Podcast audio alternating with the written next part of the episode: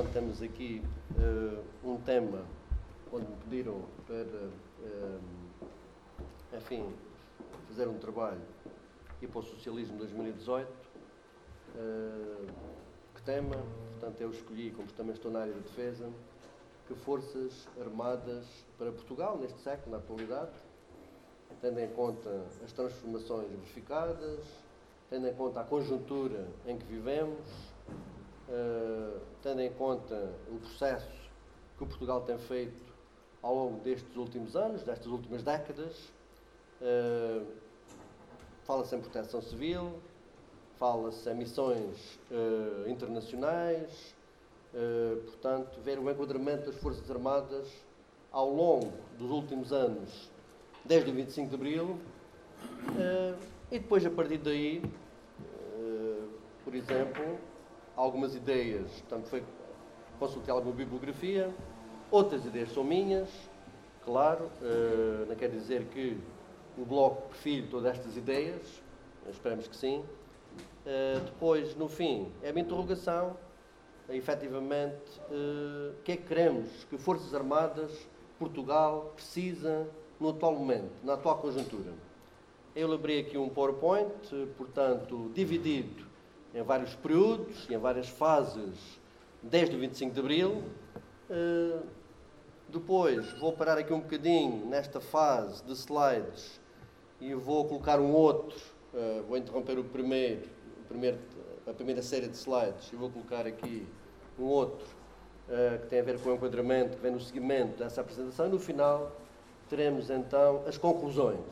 Forças Armadas efetivamente para Portugal eh, na atualidade.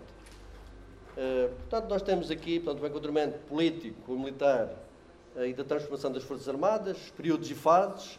Reparem, no 25 de Abril, portanto, a transição para a democracia, no período da Guerra Colonial, Portugal tinha um efetivo tremendo para, para, para o país de 240 mil militares, entre os três ramos das Forças Armadas, Exército, Força Aérea e Marinha, e atualmente não chegamos aos 30 mil.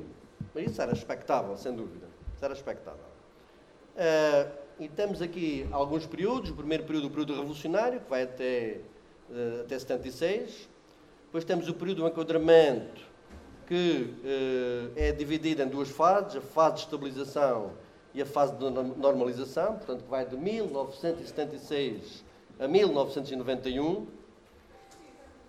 Depois temos o chamado período da reforma, que vai de 91 a 2015, também subdividido em várias fases, a chamada fase da sistematização, a fase da projeção reforçada, portanto, a projeção, o impulso da projeção, a participação de Portugal eh, nas forças multinacionais, na NATO e noutras organizações internacionais.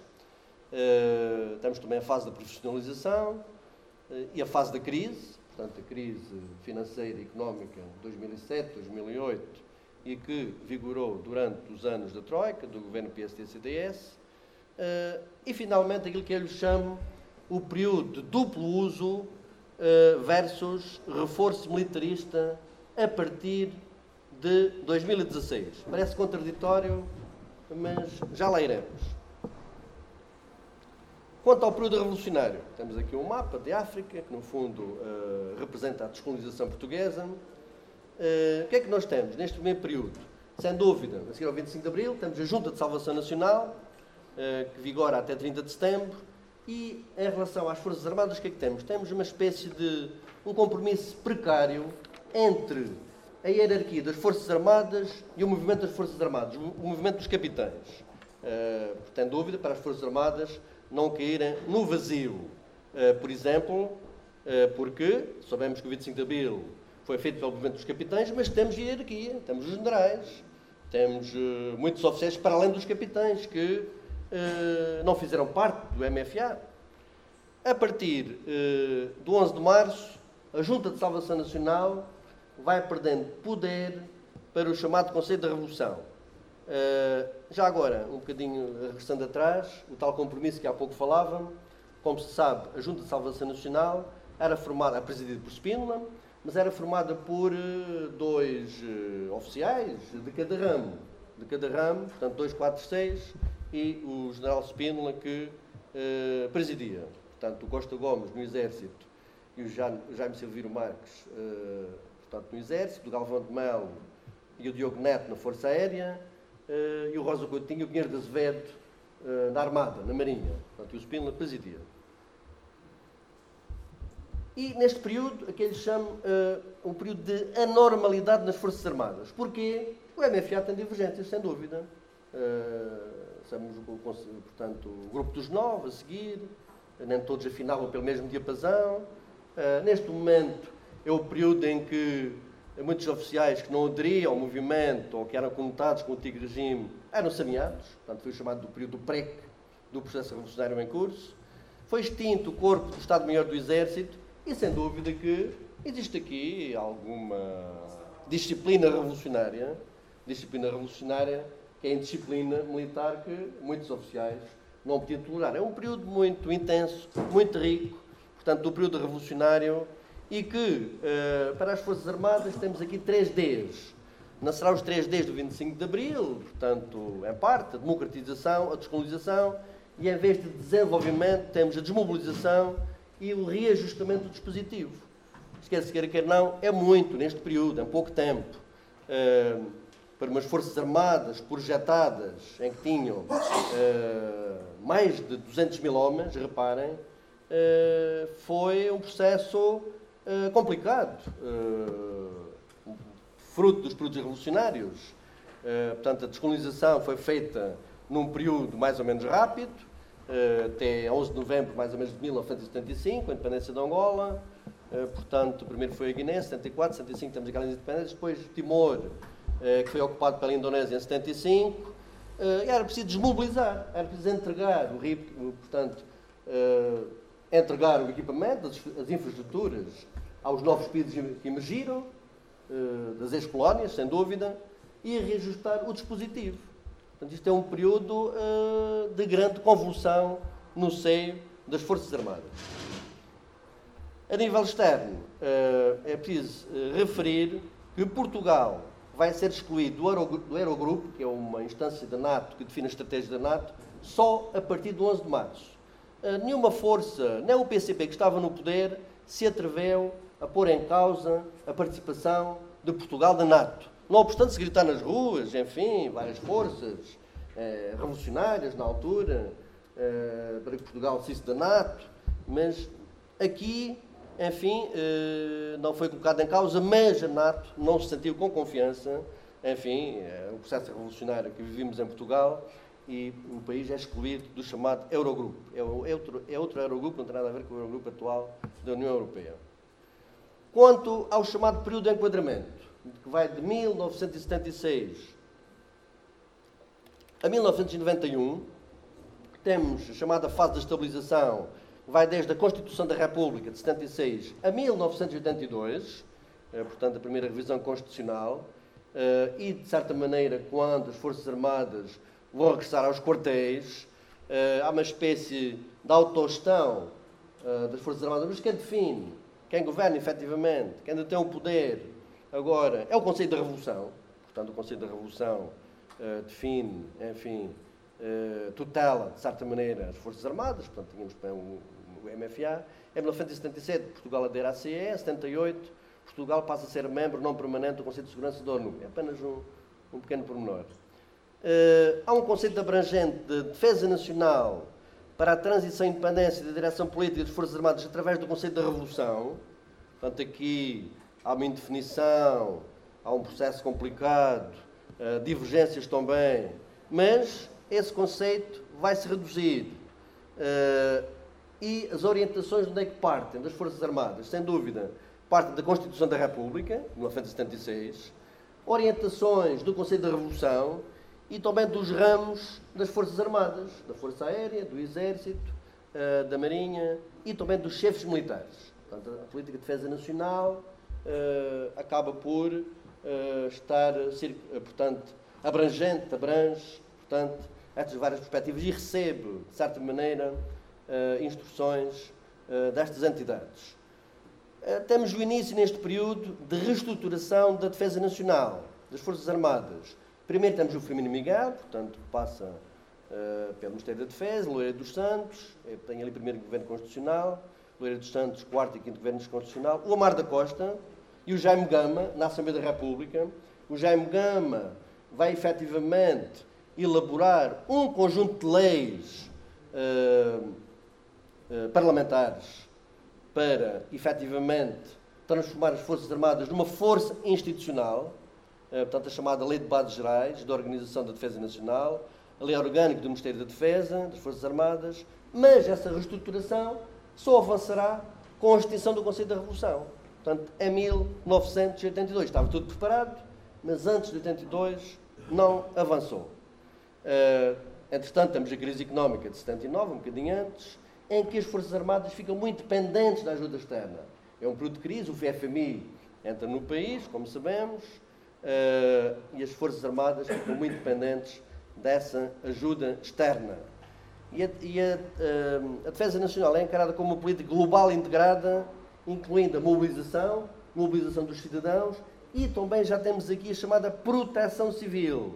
Portanto, 1982, com a primeira revisão constitucional. A chamada fase de normalização, uh, de 82 e 91, temos a revisão da Constituição, como disse, também sai a Lei Constitucional número 1, 82, que visa organizar as Forças Armadas uh, para as missões definidas na Constituição, mas também o melhor controle da sua autoridade política por parte do governo, a partir deste momento, e uma melhor adaptação à NATO e à União Europeia.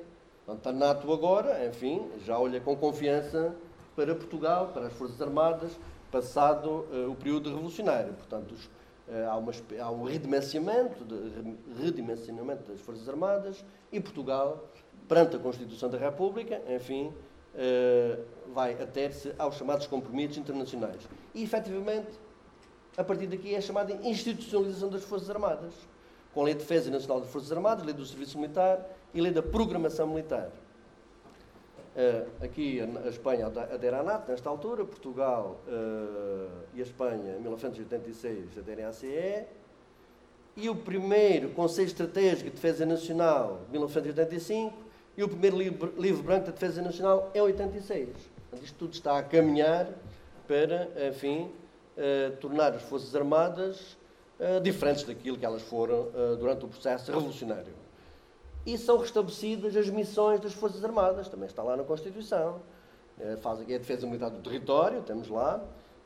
as missões de interesse geral do Estado, agora várias missões, por exemplo, muitas que eles dizem, as forças multinacionais, são as missões da proteção civil, o apoio às populações, que passa a estar em lei a lei uh, de ordenamento, a lei de ordenamento de bases, a lei orgânica de bases de ordenamento das Forças Armadas, portanto, exatamente, portanto é chamada LUBOFA, passa a consignar, portanto, a estrutura daquilo que virá, virá a ser as Forças Armadas. Há um novo conceito estratégico da NATO, como se sabe, com o final da Guerra Fria, entre 89 e 91. Uh, e as Forças Armadas, enfim, portuguesas e um pouco por todo o lado, vão uh, também, mais ou menos, adaptar-se, tendo, tendo em conta também esses conceitos abrangentes, o conceito da NATO, como se sabe, este conceito estratégico, o fim de, da Guerra Fria, depois o fim da União Soviética, há uma ruptura com o passado, efetivamente, nesta matéria.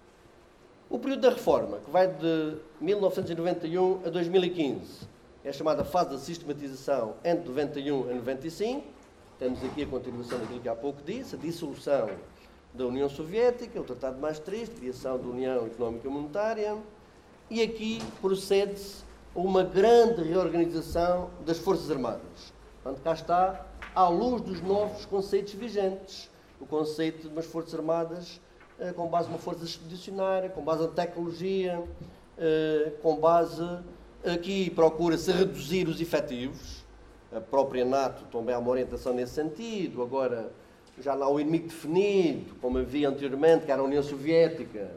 Agora o inimigo é difuso, portanto há uma, uma, uma espécie de detente, uh, desanuviamento da situação internacional, o chamado fim da Guerra Fria, uh, e reduzem-se, portanto passa-se passa a reduzir os efetivos e também os orçamentos para a defesa dos países da NATO. Uh, E aqui passa a haver uma relevância para a segurança e a defesa. Segurança e defesa, portanto, passa a andar muito juntos. Deixam os chamados 3 R's, reestruturação das Forças Armadas, o reequipamento, novas armas, forças modernas, e redimensionar as Forças Armadas. Portanto, elas vão sofrer uh, reestruturações sucessivas ao longo uh, das últimas décadas. Uh, há pouco disso, portanto, a afirmação do novo conceito estratégico da NATO, portanto, com o fim da Guerra Fria, a defesa coletiva, o alargamento a leste, portanto, muitos países faziam parte do Pacto de Varsóvia, que foi extinto, efetivamente passam a aderir à NATO, Há uma redução das forças nucleares, mas elas continuam a ser vitais, essenciais. Está ali a libertação do Kuwait, libertação, que, portanto, é cuja ali a libertação, entre aspas, como sabe, são os Estados Unidos e a América a manifestar toda, toda a sua pujança, toda a sua força, eh, e eles é que passam a definir, eh, continuam a definir. A Jugoslávia entra naquele processo de crise, de guerra, de fragmentação, depois que vai dar origem a um conjunto de países, como nós sabemos e é desenvolvido o Conceito Estratégico de Defesa Nacional 94, em Portugal, e publicado o segundo livro branco da Defesa Nacional. É chamada A Defesa de Portugal, em 1994. Eh, e então temos umas Forças Armadas já orientadas para a defesa militar da República e como instrumento essencial da política externa do Estado, de acordo com os governos que tínhamos na altura. Eh, porquê? Porque as Forças Armadas passam, efetivamente, a participar em muitas missões internacionais, eh, muitas missões multinacionais, eh, que eles dizem, que a NATO diz e que hoje está muito em voga, muito em vigor, que serão as missões humanitárias, as missões de paz que eh, vêm a seguir.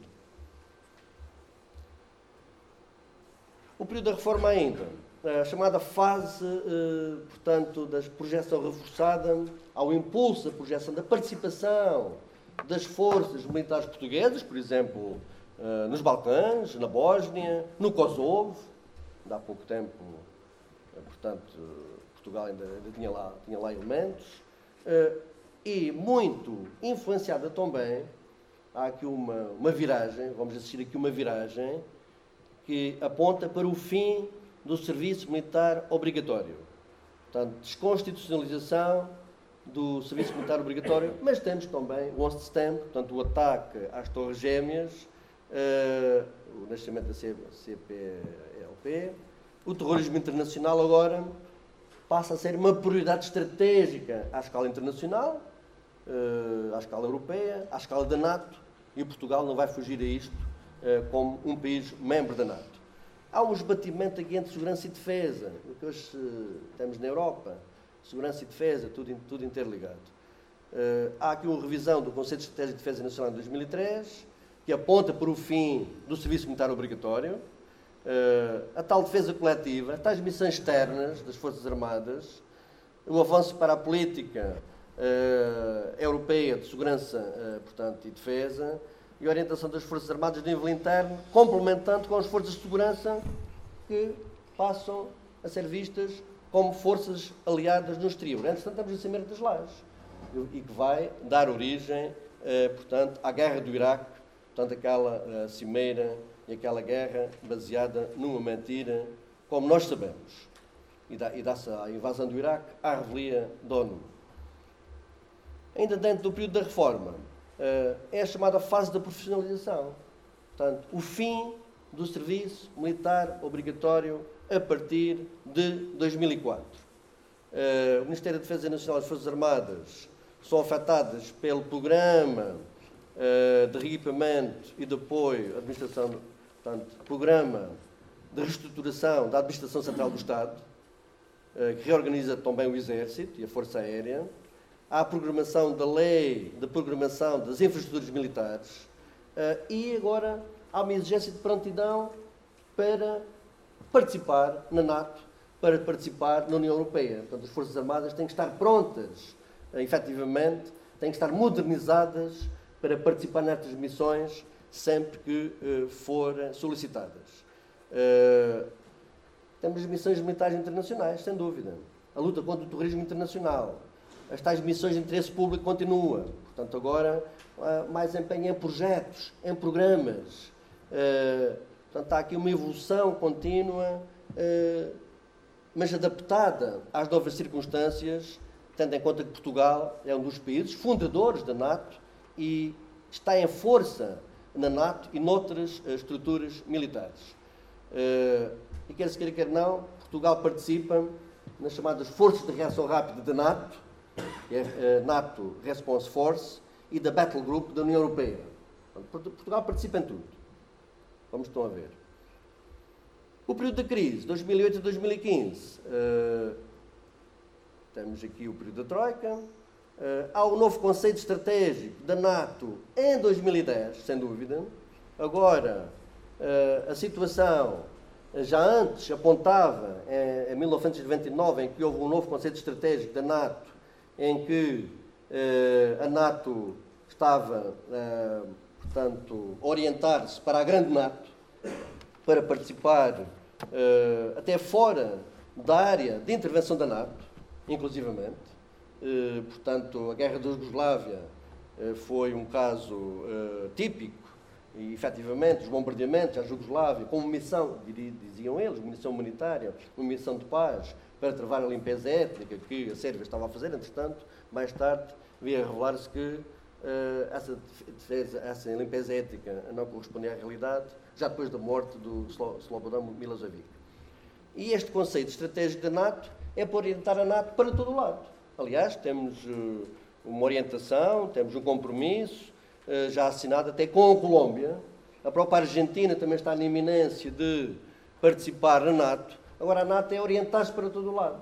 Eh, e eh, perante outras ameaças, perante as alterações climáticas, perante a segurança alimentar, perante as energias, mas sem deixar de utilizar as armas atómicas sempre que as forças nucleares sempre que necessário.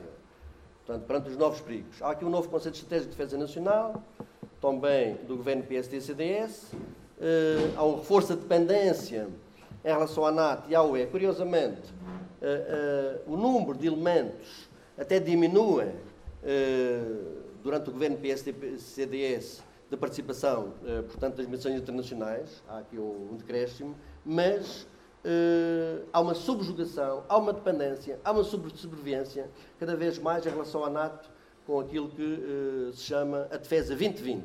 E houve uma degradação da condição dos militares que ainda hoje uh, eles lutam por melhores condições e que este governo tarda a cumprir. Há, dias foi aprovada a questão da parentalidade militar, mas também eles querem efetivamente a progressão nas carreiras, descongelamento, uh, as forças, os calães inferiores também ganham pouco, portanto, ainda hoje assiste-se a essa chamada degradação militar. Eu só queria aqui, como disse há pouco, ainda temos tempo, não é? Uhum. Antes de passar aqui este a continuar, que já íamos aqui, eu só queria aqui projetar, já que estamos aqui a falar na dimensão e na participação de Portugal hum, nas missões multinacionais, uh, reparem, isto uh, é, de, é do Ministério da Defesa Nacional. Portanto, uh, nem fui eu que construí, portanto, nós recebemos o envolvimento, não sei se vê, isto foi recebido do Ministério da Defesa Nacional, uh, são os contingentes, uh, portanto, a participação de Portugal no estrangeiro, é chamado Forças Nacionais Destacadas. isto é de maio de 2018, é o último, há mais com certeza, mas não me chegou mais nenhum a não ser este. E o que é que nós temos aqui? O empenhamento dos militares das Forças Armadas Portuguesas em operações de paz, dizem eles, operações de paz, uh, portanto, em maio, totalizou 956 militares. A média de 2017 foi de 736, está a aumentar. E a média de 2018 foi de 713. Portanto, reparem aqui, acho que dá para ver, uh, houve aqui, efetivamente, uma diminuição entre 2011 a 2014, portanto, o período do governo PSD-CDS, sem dúvida, diminuição de militares, mas a partir de 2015, 2016, já com o atual governo, aumenta a participação de militares uh, nestas operações. Mas temos aqui, uh, deixa-me ver aqui, reparem, então, militares das Forças Armadas em operações de paz, dizem eles. E temos aqui o total. O Afeganistão, 168 elementos. Claro, a maior parte é do Exército. O Mediterrâneo, que é o do Frontex, da União Europeia, 262. A Lituânia, Portugal enviou há pouco tempo, portanto, fuzileiros para a Lituânia, temos 224. Estou a falar até no máximo. A República Centro-Africana, 205. Uh, bom, no, no, total, depois temos ali alguns elementos uh, menores, a menor dimensão, quer dizer, não vou referir todos, portanto, 956 no total. É, mais ou menos deve ser o que vigora atualmente. Os chamados militares em operações de paz da União Europeia. Uh, operações de paz, repara, da União, da União Europeia. Uh, tem ali o nome das organizações, Uh, portanto, vou dizer os maiores, portanto, em Bangui, República Centro-Africana, 45, vai até a Etiópia, 2, isto é Conselheiros Militares, uh, Mediterrâneo, temos lá uma, um navio, uh, Dom Francisco de Almeida, 160 militares, uh, bom, no total, e o Frontex 15, são 248 operações da, da União Europeia.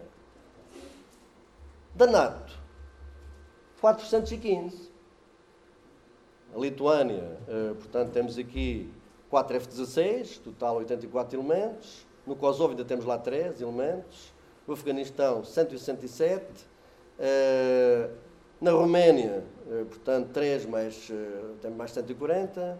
E Siguarda no Mediterrâneo, portanto, 14, 415. Portanto, só da NATO. Quanto da ONU? Operações de paz, dizem eles da ONU.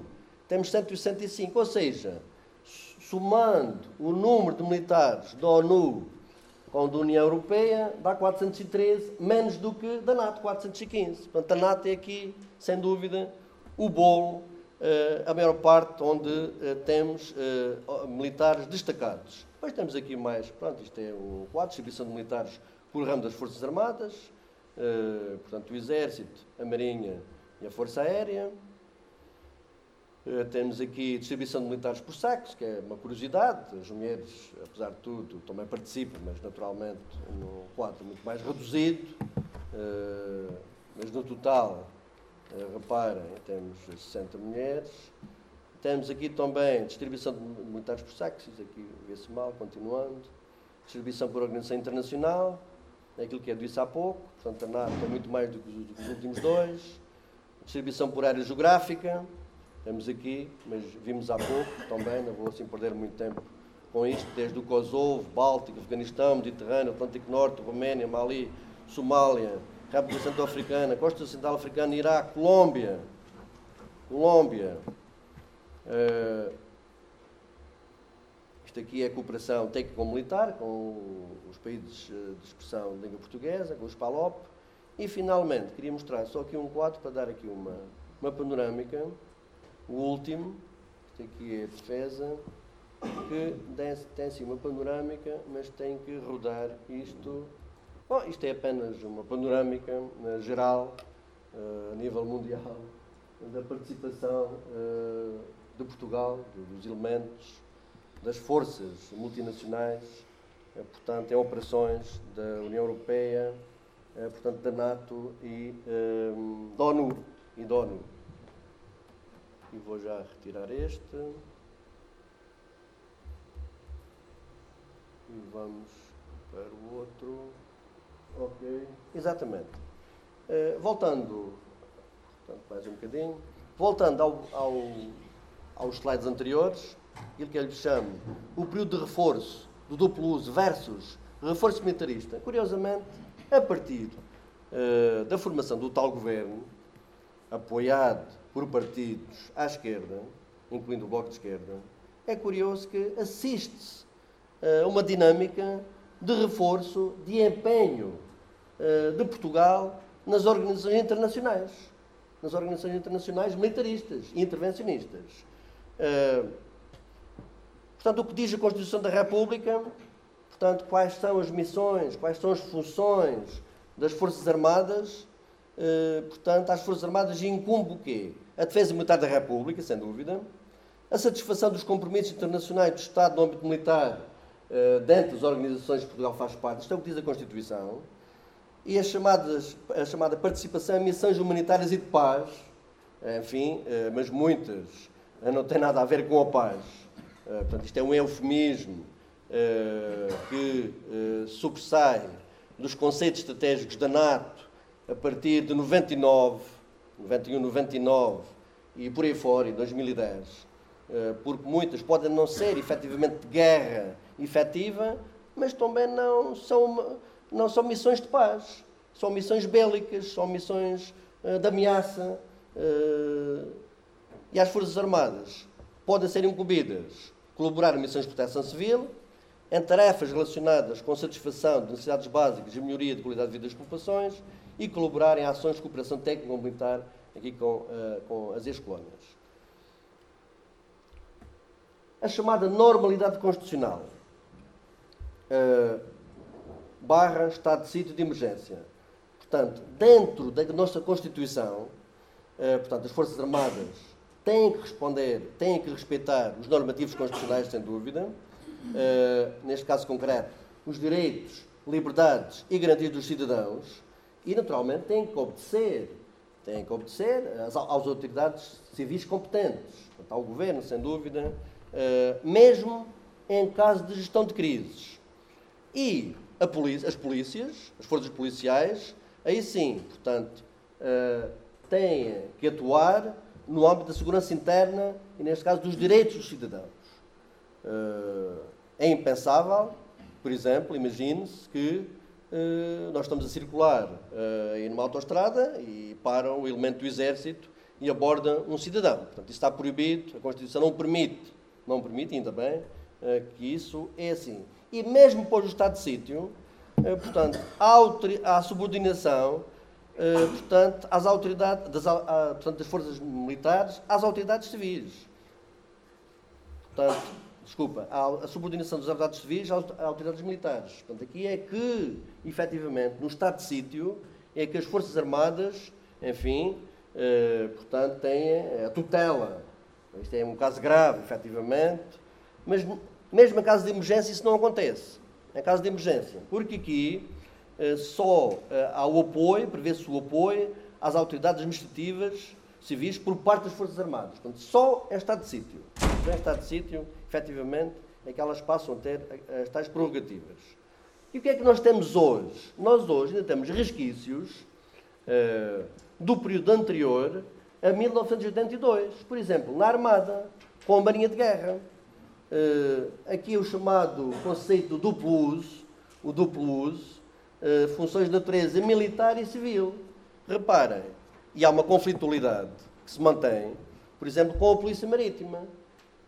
Há, portanto, há marinheiros que vão para as praias, patrulham as praias, uh, podem abordar até cidadãos e que não deviam isso é uma competência da Polícia Marítima.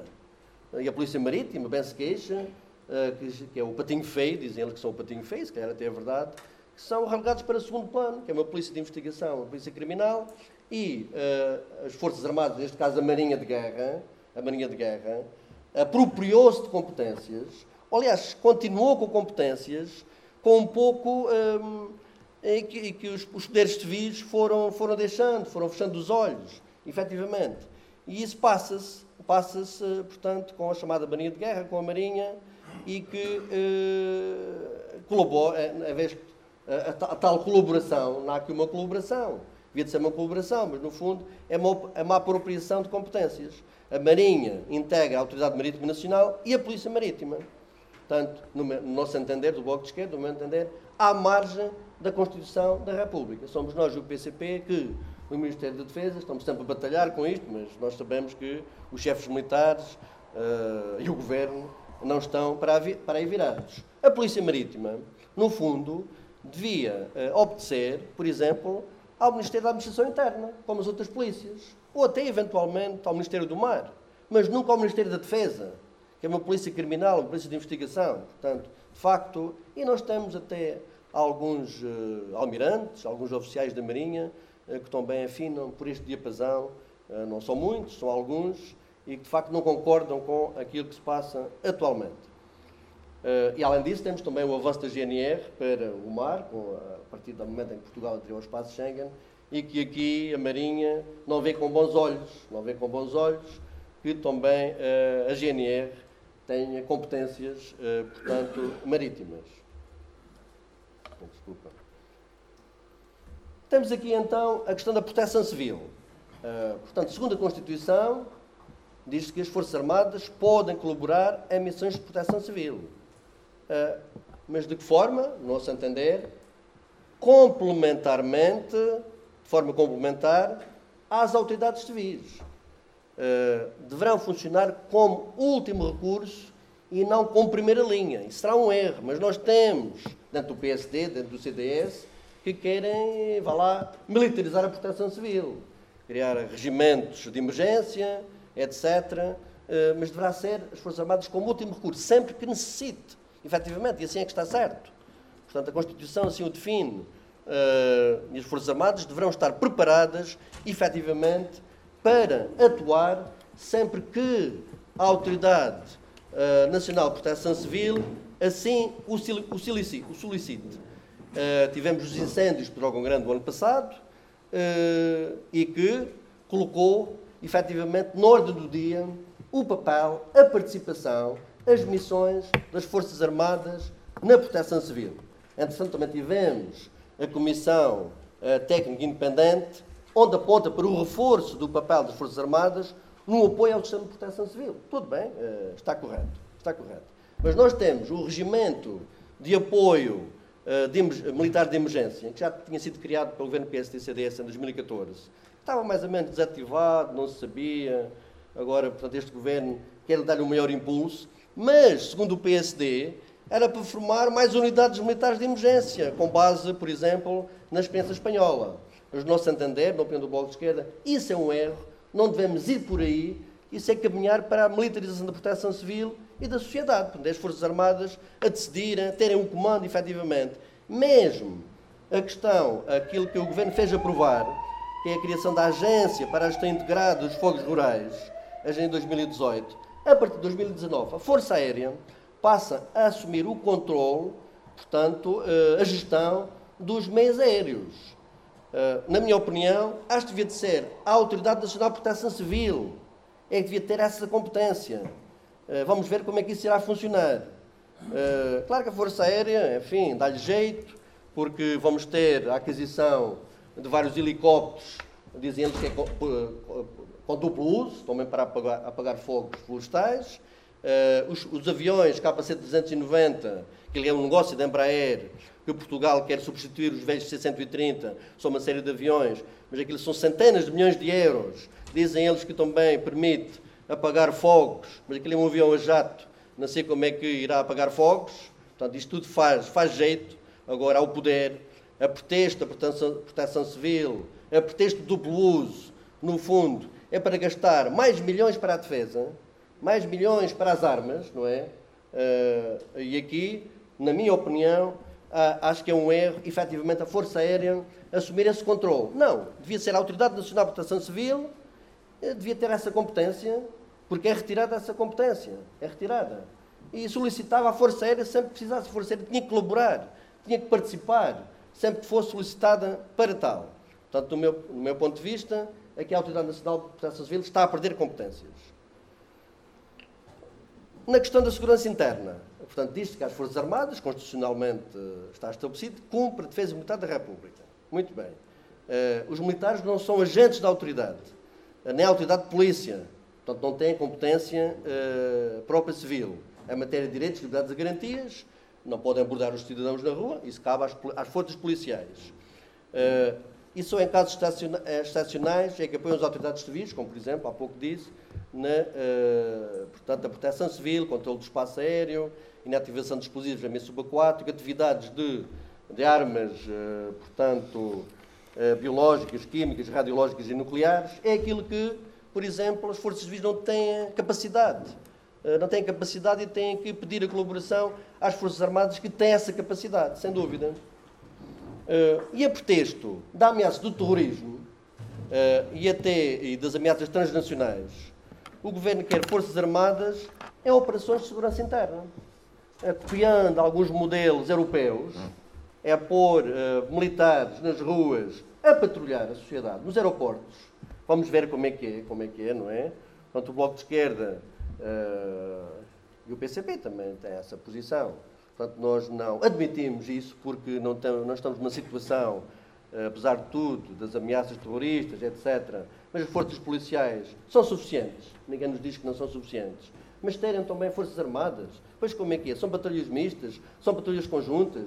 Eles podem disparar? Claro que os chefes militares das Forças Armadas estão a ver aqui um manancial de quererem-se uh, valorizar-se, de quererem ter mais força, ter até o comando. Vamos lá ver. Tem havido reuniões do chefe de Estado-Maior-General das Forças Armadas com o secretário-geral do Sistema de Segurança Interno, não se sabe o que é que por lá passa, são conversações secretas.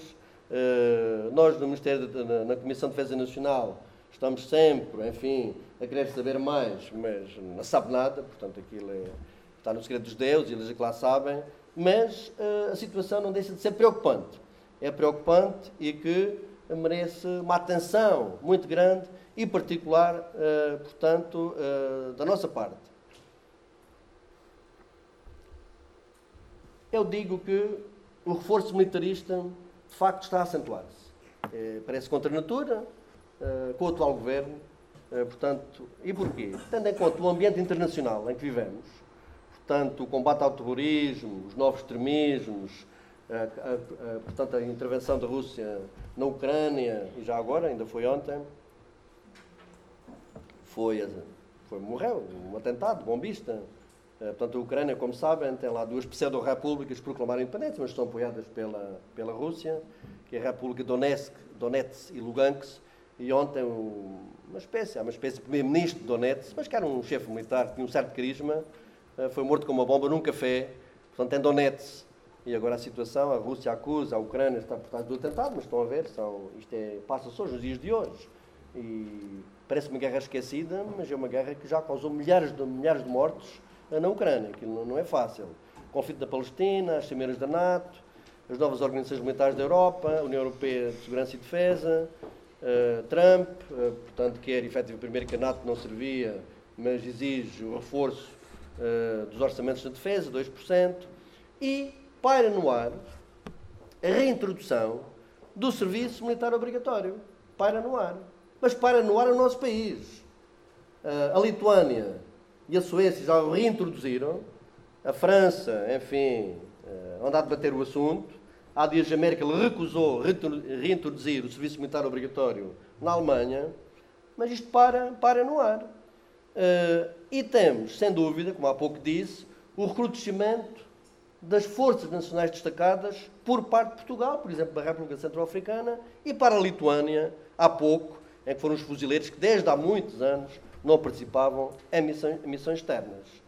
Uh, participação de Portugal, portanto, na PESCO, ou CEP, a Iniciativa Europeia de Intervenção. Portanto, na cooperação estruturada permanente, enfim, diz a União Europeia que é uma forma dos países cooperarem entre si uh, no âmbito da defesa, uh, para uma melhor defesa da Europa, face às novas ameaças e também face à ameaça, imagine-se, agora, portanto, da Rússia, da Rússia. Claro que a Rússia não fica quieta. A Rússia vai levar efeito, proximamente, o maior exercício militar desde 1981, 300 mil homens, 300 mil homens, uh, portanto na Sibéria e na, na Ásia Central, proximamente, setembro, creio que é em setembro, uh, eh, 300 mil homens, mais de mil aviões, todas as forças, todas as forças aerotransportadas e milhares de veículos. Portanto, é uma coisa tremenda, onde participam também cerca de 3 mil elementos do exército chinês, com 30 aviões, e também tropas da Mongólia. Claro que os russos também não estão parados, quando vê a NATO, efetivamente, ali às suas portas, uh, e uh, o que é um facto é que a NATO tem contribuído para um acirramento das disputas uh, e o reforço dos, portanto, dos orçamentos de defesa, temos agora o reforço, ao contrário daquilo que vinha de antes, que era a contração da defesa, portanto, o reforço militarista dos orçamentos de defesa e Portugal prepara-se efetivamente para cumprir uh, os tais 2% uh, o António Costa, o Ministro da Defesa, há dias, portanto, a cimeira da NATO em Bruxelas, e dizem que Portugal tem que cumprir até 2024, cá temos tais aviões, uh, KC-390, os tais helicópteros, uh, outros armamentos, etc., que vão contribuir para isso. Uh, portanto, aqui a pretexto, portanto, o chamado duplo uso. E temos a ameaça de reintrodução, de reintrodução do serviço militar obrigatório. Já lá vou um bocadinho. Uh, agora, para, como, é que foi, como é que tem sido a evolução do serviço militar obrigatório? Uh, o serviço militar obrigatório, muito rapidamente, o tempo também está a passar, surgiu nos moldes que nós conhecemos hoje, com a Revolução Francesa, a partir da década de 90, de 790, portanto, quase o recrutamento a nível nacional de homens jovens, portanto, era chamada conscrição, portanto, aquilo era, era uma espécie universal, tendo em conta as guerras que a França, depois com o Napoleão, teve desenvolvido. De um modo geral, todos os países da Europa vão adaptar aquele modelo.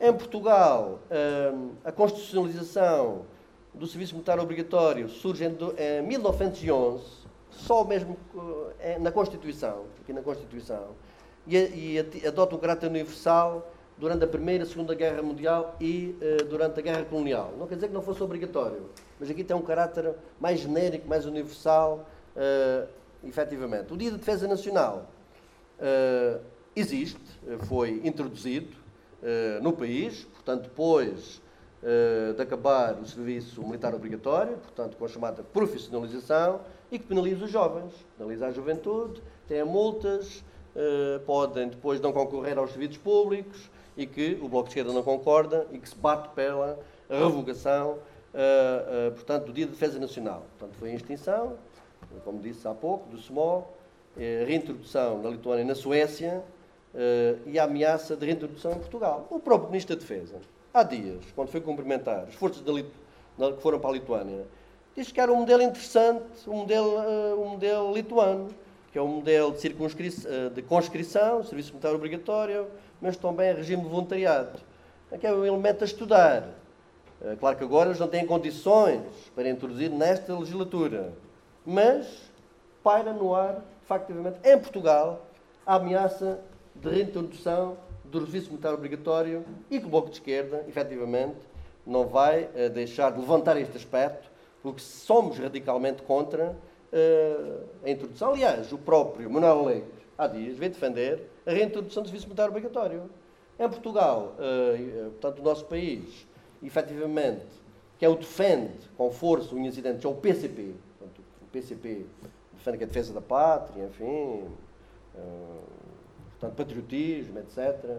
Os outros partidos não se atrevem, o PS, o PS e o CDS, a defender abertamente a reintrodução, mas entre o PS, o PS e o CDS no próprio Comissão de Defesa Nacional temos alguns elementos que defendem a reintrodução, não oficialmente da parte dos partidos, mas que defendem a reintrodução do serviço militar obrigatório, tendo em conta as dificuldades, entre aspas, que as Forças Armadas têm em uh, ter uh, elementos em regime de voluntariado, uh, portanto, e em regime de contratos. quanto ao serviço militar obrigatório, aqui avançou logo, não era para pôr tudo, mas pronto, está ali, tudo bem. Uh, era para entrar um, um, por um. Argumentos a favor. Portanto, contribui para. Um, dizem eles, dizem eles, não é? Dizem o PS, o PST, o CDS, quem defende essa reintrodução do serviço militar obrigatório, contribui para uma melhor integração dos militares na sociedade. Evita que sejam as Forças Armadas fator de discriminação social, que promove a tal cidadania, a tal consciência cívica, o tal patriotismo que o PCP levanta, uh, o espírito de união, tal serviço público, uh, mão de obra necessária para as missões, cá temos, cá temos grande problema, para as missões externas das forças, das forças multinacionais, carne para canhão, carne para canhão, efetivamente, para jogos de guerra, para jogos bélicos, uh, e dizem que garante a defesa territorial, que garante uma grande mobilização, uh, e que é uma referência histórica, portanto, uma tradição do país e que Portugal deverá uh, regressar a essa tradição. Argumentos contra, muitos sou eu que os coloquei aqui. Uh, contribui pode apressar a militarização da sociedade, sem dúvida, em vez de promover a sua democratização. Uh, efetivamente colido com direitos uh, dos cidadãos, numa sociedade democrática, uh, um jovem não quer participar, tem, tem o seu direito, efetivamente, tendo em conta aquilo que representa. Portanto, viola o seu direito de livre escolha, portanto, relativamente aos jovens, e potencia até, na minha opinião, até a segregação, em alguns casos, que uns vão para umas operações ou para umas atividades, outros vão para outras. Depende, depende, depende do critério das, das estruturas. Uh, mais, muito mais mão de obra, barata, além daquela que existe, nomeadamente a nível dos escalões, dos escalões inferiores. Uh, também agora tínhamos que fazer uma nova reestruturação dos equipamentos, das infraestruturas, dos quartéis. Era bico de obra mais, mais gastos com a defesa, sem dúvida. Uh, não é necessário um grande número de militares, visto não existe o risco de uma questão militar direta ao país, efetivamente. No momento atual, nós temos, uh, vislumbra-se um ataque direto ao país, de qualquer país. Não, isso, isso não. Neste momento isso está fora de questão, não existe, portanto pode-se afastar, para, já, não é? Falta concretizar, na minha opinião, uma efetiva democratização das Forças Armadas. Nós defendemos a extinção do regimento de comandos, porque ainda tem preceitos que vêm do tempo da guerra colonial, sem dúvida. Uh, aquelas exigências rigorosas que levam à morte aqueles jovens que nós sabemos uh, e que ainda estão, uh, que está em processo do Ministério Público, foram feitos, portanto, também algumas intervenções a nível das Forças Armadas, inquéritos, mas ainda não se apura nada, que está no Ministério Público, mas já vê se eles estão condenados. O que é certo é que, é que morreram vários jovens e tem havido muitos problemas no regimento de comandos devido àquele treino rigoroso que não tem nada a ver com uma democratização das Forças Armadas que nós queremos. Não, não pode ser. O próprio Colégio Militar tem problemas gravíssimos, discriminação da orientação sexual, dos jovens, ainda há, há uns meses atrás uma série de jovens uh, que tinham já algumas insígnias, uh, comandantes, demitiram-se porque foram repreendidos, foram castigados, portanto, demitiram-se em solidariedade com os outros. Portanto, é necessário democratizar os regulamentos eh, portanto, destas, destas estruturas. E, como há pouco disse, os jovens não têm que servir de carne para canhão ao serviço de missões da NATO e de outras, de outras operações bélicas.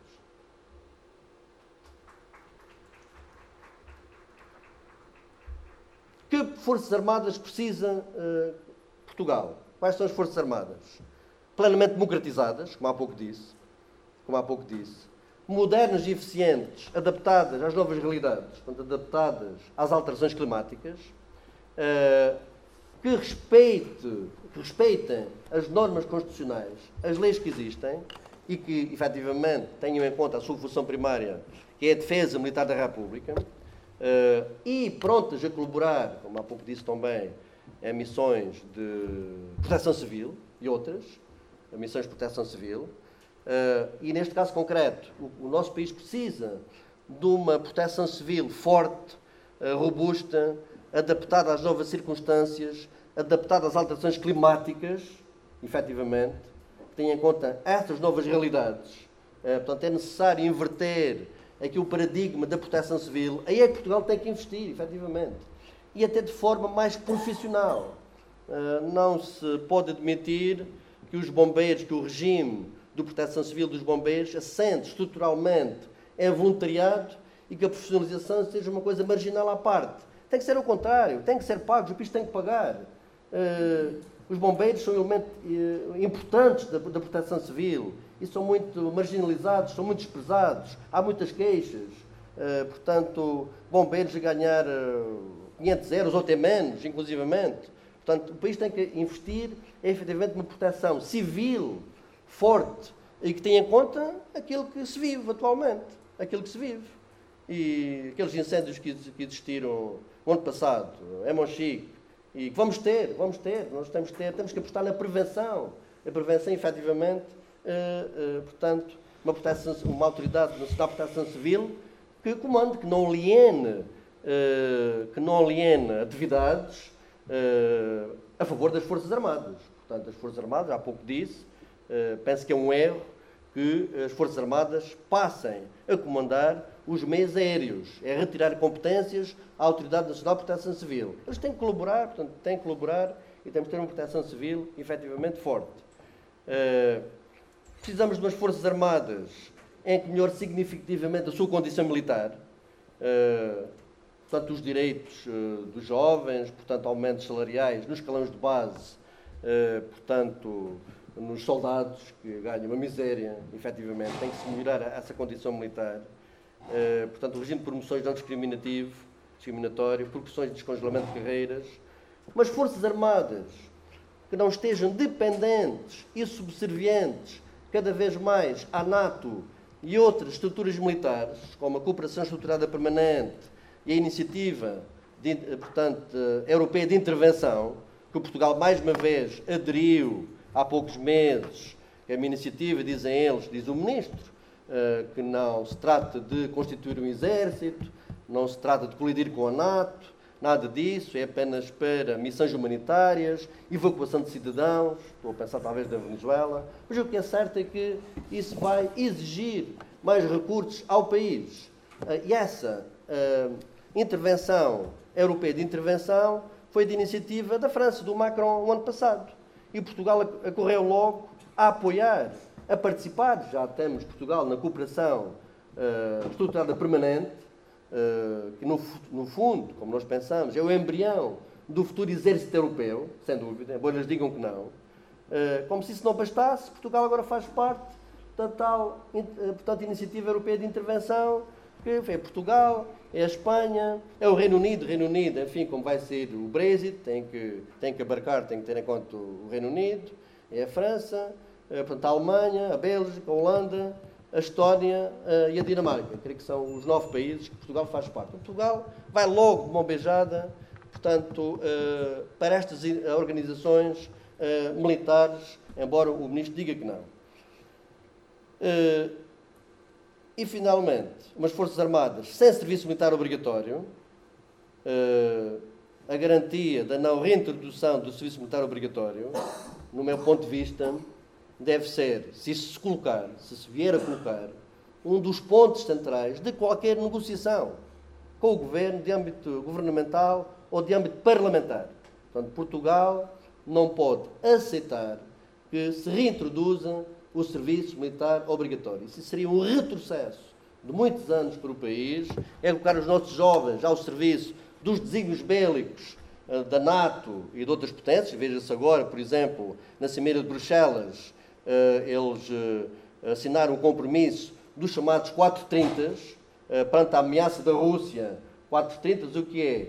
É ter, portanto, 30 esquadrões mecanizados, 30 esquadrões aéreos, 30 embarcações de combate para estarem prontas a menos de 30 dias. A menos de 30 dias. E os gastos de defesa vão aumentar de uma forma brutal para o próximo orçamento, o orçamento da defesa nos próximos anos, entre 2021 e 2027, são 10.500 milhões, mais 13 mil milhões para projetos, uh, para reforço à investigação, drones, para intervenções militares. Temos aqui 23.500 milhões nos próximos tempos, que é um balúrdio quando há tantas carências a nível uh, da saúde, da educação, e Portugal é um exemplo. E Portugal está pronto a embarcar em todas essas iniciativas. Portanto, reintrodução do militar obrigatório, não, obrigado. E finalmente, temos aqui apenas, uh, para terminar, duas citações do Chaplin e do teórico, do filósofo chinês,